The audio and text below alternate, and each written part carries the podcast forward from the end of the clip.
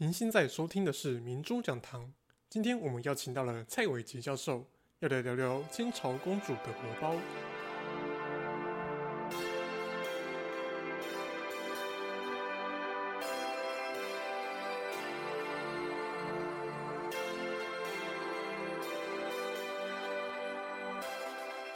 Hello，各位听众朋友们，大家好，欢迎来到中正之声今生今世 FM 八八点一。您现在收听的是明珠讲堂，我是主持人王仲凯。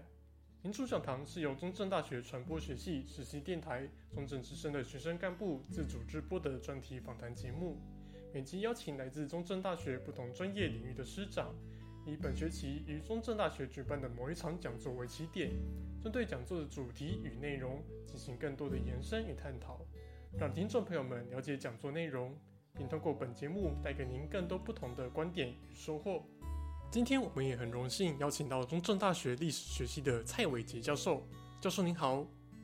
主持人好，各位听众大家好。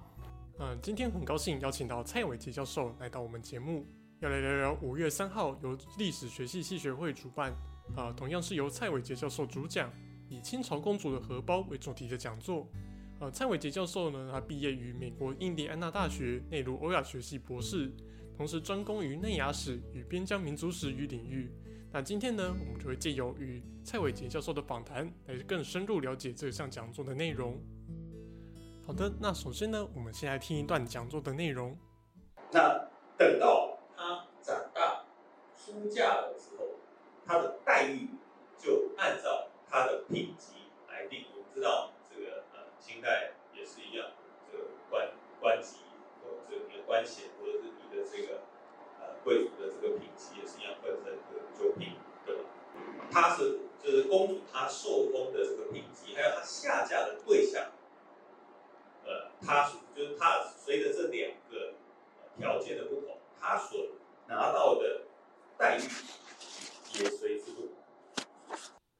好，那首先想请问教授的是，那在讲座中呢，有提到，呃，在清朝公主出嫁之后呢，他们的待遇是会依照品级以及下嫁的地区与对象而有所影响的。那想请问教授说，呃，公主的品级的划分，那主要会分为哪几种？那在对出嫁待遇的影响会有哪些呢？那同时对于下嫁的对象以及地区的造成的原因有哪些？好，呃，关于这个问题呢。呃，首先就是可能要先定义一下你提到的这清代的这些公主们。对，那其实真正我们说皇是皇帝，他所这个由皇帝所出的这些呃呃女儿，对不对？他的这些这些女儿，然后他不管是皇后也好，或者是他的嫔妃也好，对，那他们的这些呃这些女儿才是算是所谓的。这种公主，那其他的话，比如说像亲王的女儿啊，对不对？或者是一些呃呃，大家可能知道郡王的女儿啊，对不对？这些可能就是比较呃，他们就是属于算宗室女，对，就是说跟皇帝是同宗的嘛，就都是皇室的女子。那他们出嫁的时候也是呃一样会有固定的一些呃嫁妆，就是这个其实在清代的时候都有所规定。但是如果真的只是讲皇家的话呢，那就是主要就是我们说的这个第一品的这个固伦公主，那梵文就是固伦尼公主，固伦就是国家的意思。然后和硕二和硕公主就是这个二品，就是她是这个 Hoshoi 公主。然后呢之后，然后像第三品的郡主，对不对？这些呃或这些所谓多罗郡王的这个呃。呃，多罗多罗的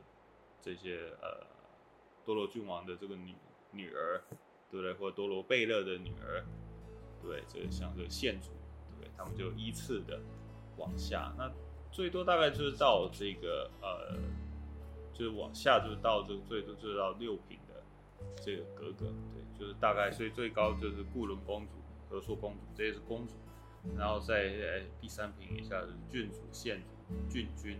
县君、乡君，然后还有六名格，就大概是这样的一个呃结构。那他们的的出嫁的待遇也有所不同，对，譬如说我在讲座里面有提到过，对不对？那呃，最早的时候，她像最高级的布伦公主，她出嫁的时候，她的年俸是的一千两，然后呢，这个缎呢有三十匹，然后和硕公主就少一些，其实也少蛮多的，就是它就是出价就是两，就是年俸就是两百两，然后呃，它的这个呃段就是这个三十匹。那这些其实，在一七八九年之后的也都有所调整，就是因为这个数目。它其实不会一直都不变，就是它其实是有有经过一些呃改变，然后，另外他们当然除了这这些年俸之外，他们陪嫁的时候还有一些人丁等等，那也是一样。比如说最早的时候，一六五二年的时候，我们知道这当时候最高等的这个和硕哥哥，那就是类似和硕公主这样子，那个时候还没有说固伦公主。后来的，他就是呃有这个陪嫁的时候有八个侍侍婢，对？就婢女，然后呢有五个男户来侍奉他的，对。然后后来到一七七零年的时候再有所调降，对，就侍婢就降为六个，然后呃这个男男仆就是四个这样。就是这个是呃这个是皇家的规定。但是呢，呃，像我们讲到的这个郡主啊、县主、郡君这些，就是不是皇，不是皇帝的这些呃女儿们，那他们当然出嫁的时候，皇帝也会给他们给他们封号等等。但是呢，他们的这个陪嫁的这些人丁呢，或者这些婢女的人数呢，其实常常是呃会呃。就是说，呃，当然它也有一个规定啊，但是它就是其他的一些陪嫁的东西，这个就是由各个王公他们来自己置办那其实皇这些皇家的公主其实也是一样，就是比如说皇帝比较特别疼爱某一个公主啊之类的，他可能就会赐给她比较多的这些陪嫁品等等。对，大概这个它的品级大概是这个样子。好，那我们接下来再来听一段讲座的内容。但是，皇族女子的财产权反而缺乏这个这个法律的一个保障，而且呢，他要分家产的机会呢，也相对来说是比较稀少的，就是一次性的给你，你嫁出去，我就给你这些东西。对，那万一皇帝驾崩了？我们说，就是以前的话，我们说在在这个中国乡村嘛，有对家里长辈过世了，然后底下好几房分家产。在清代，这些公主就没有这么幸运，皇帝驾崩，你你也你的这个薪水，你的这个钱也不会增加，那就是就是这些。对。好，那接下来想请问教授的是，那在讲座中有提到，那清朝这清朝公主对于财产其实并没有一个完整的所有权，包含他们不能随意的去转让或者是出售他们的财产。那想请问，在当时的清朝皇室为什么会去立下这样的规范？那这样的规范是否有它其他的用意呢？对这个问题，其实呃。要连接到就是说，我们对于清朝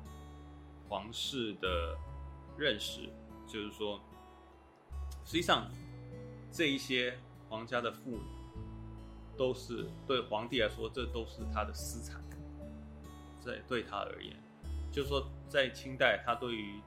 这皇帝对于这些公主啊，或者这些女子，就女女子的这个人身控制，其实是非常强的，因为这些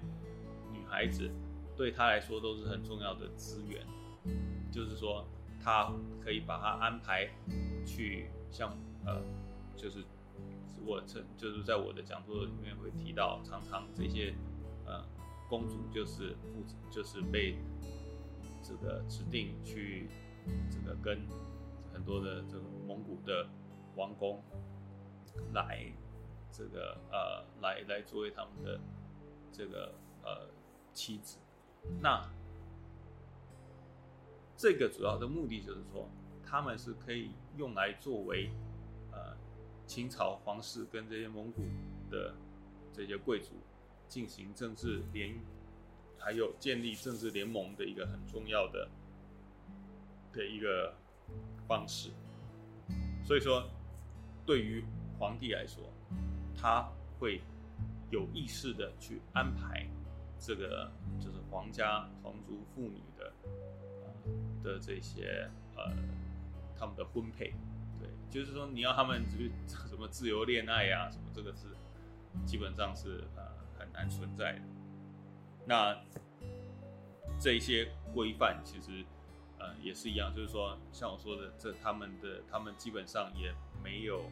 一个比较完整的财产权，对，他没有，他只有呃处分权，但基本上他没有所有权，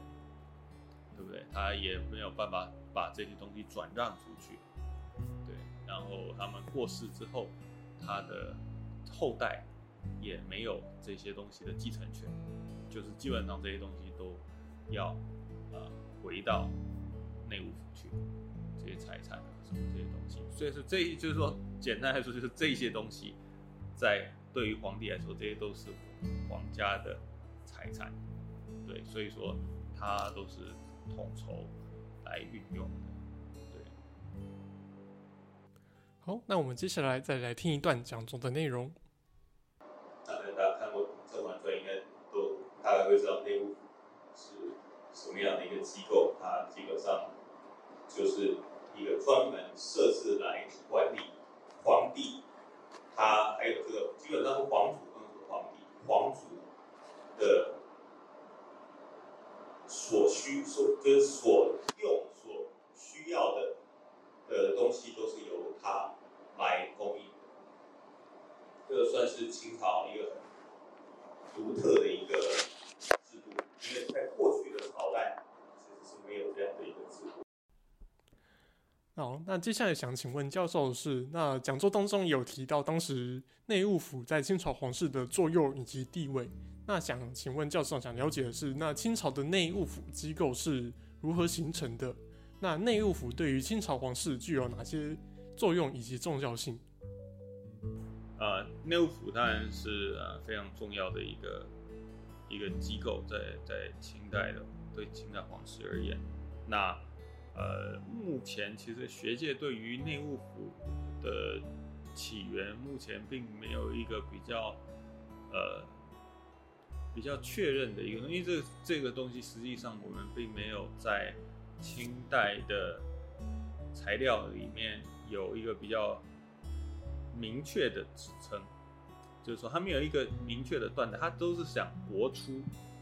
就是我们这个建国的之初就有的一个制度，但是确切是哪一年，我们其实不清楚。那这一种制度其实可能就是从清朝他们在关外的时候就出现的，就是说我们知道，在对于他们来说，呃，在在就是满洲人，他们其实传统的话就是他们有所谓的这种奴仆，对不对？有这种。所谓的这种奴隶制度啊，那他们呢，这些人就是他们的私属的人丁，只是说他们一开始的时候可能人数没有那么多，然后呢，对于这个呃满洲人的这个首领来说，他们可能也没有那么多的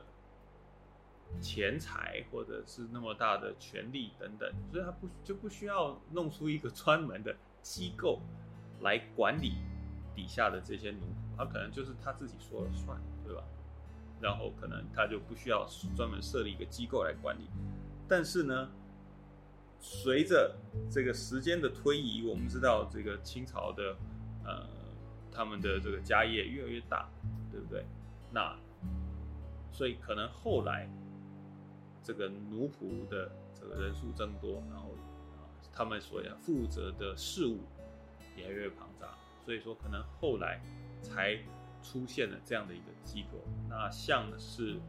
这个呃，齐美清教授中，就是中国人民大学青史所的齐美清老师，他就估计，他就他就估，就他的就据他的这个呃这个猜想，就是认为推测，就是说这个时间点应该是断在崇德元年，就一六三六年的时候，我们知道这个皇太极对他这个呃他即位的这个时间，就是他即位成就是这个建立大清的这个，在这之前是所谓的爱新国嘛，或金国后金等等的，对，就在一六三六年的时候可能才真正建立，但是实际上我们也不清楚。因为就像我说的，在档案啊，或者是材料里面，他写的并没有那么的详细，对，所以这这个也只是一种猜想。但是这样的机构的雏形，肯定在一六三六年之前就存在，所以这个是它的呃它的缘起，就是它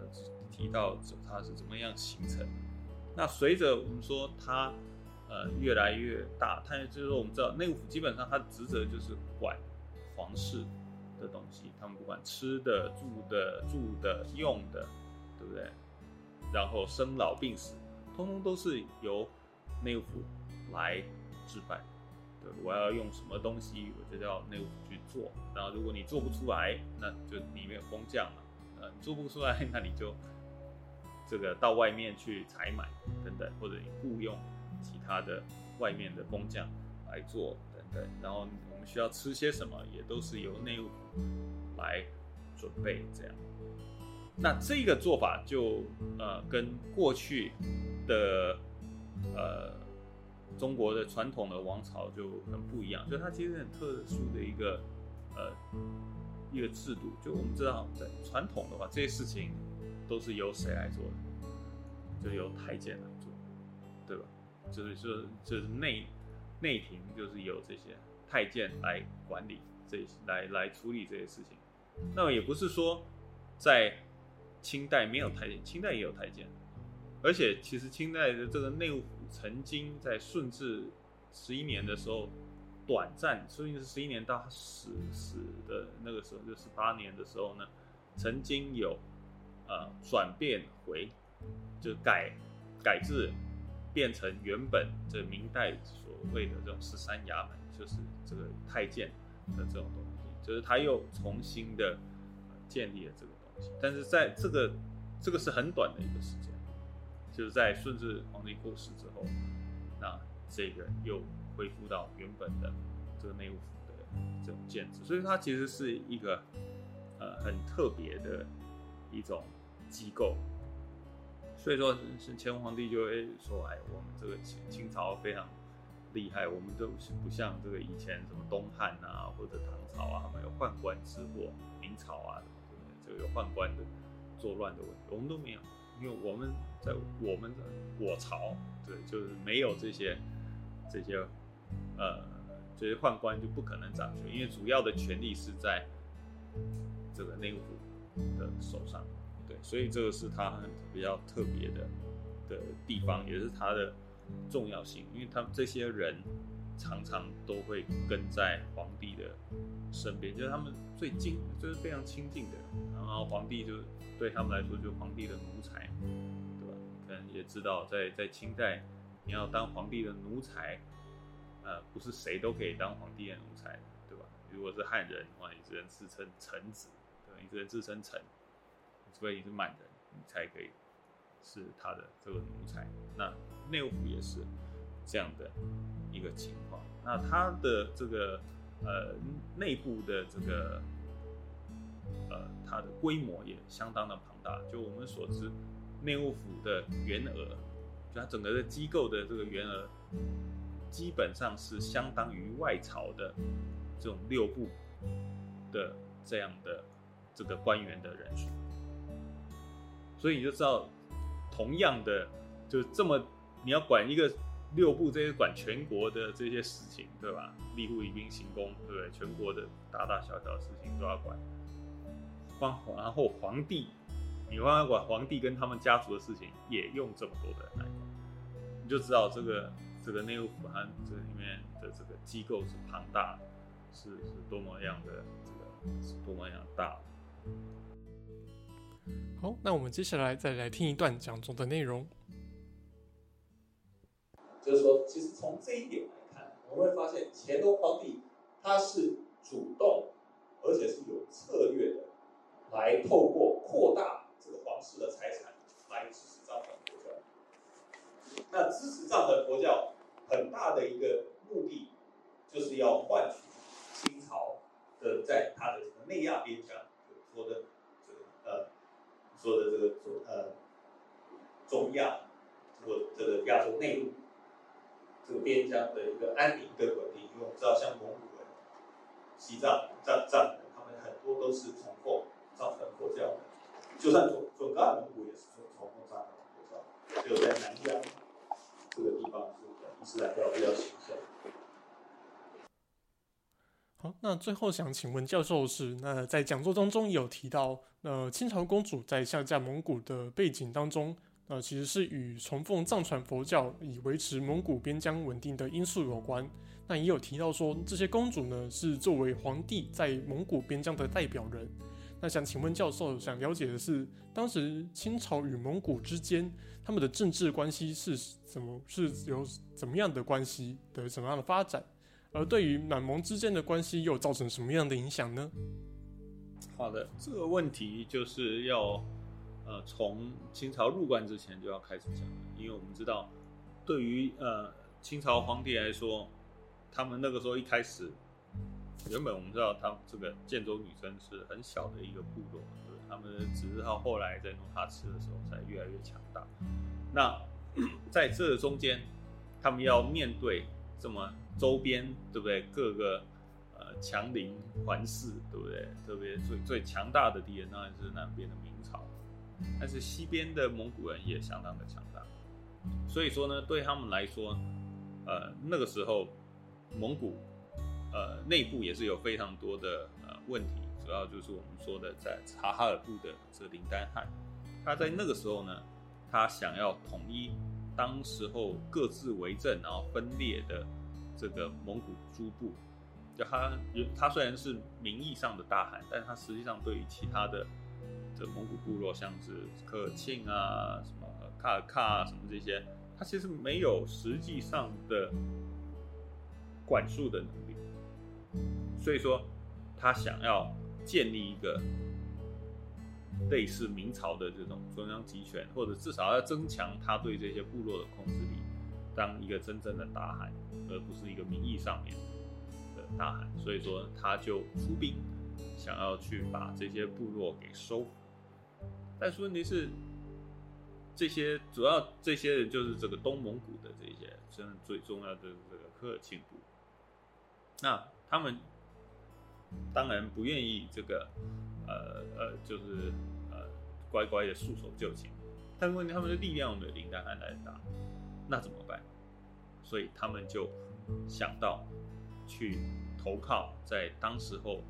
啊刚呃逐渐兴起的这个建州女真，就是去找这个后金金国。然后呢，那。这个对于当时候这个